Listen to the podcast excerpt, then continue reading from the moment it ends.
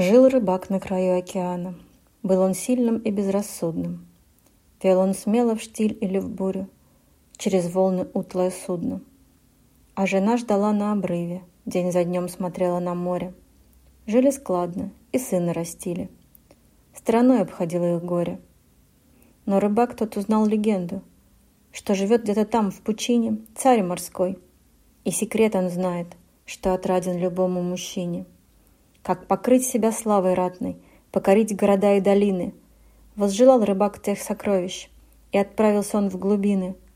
Отыскал там дворец жемчужиной. Но хитер был морской владетель. И рыбак, не поняв подвоха, угодил тот час в его сети. На берегу отвесном долго жена стояла. Сын рядом с ней резвился. Мужа она кричала — он не вернулся больше. Дева царю взмолилась. «О ты, владыка извечный, верни непутевого мужа! Требуй любую плату, требуй любую службу!» Царь засмеялся громко. «Я его отпускаю, пусть убирается с моря, но я тебя забираю.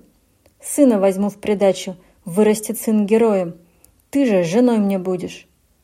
И взбушевалось море. В тот же момент волною смело жену и сына.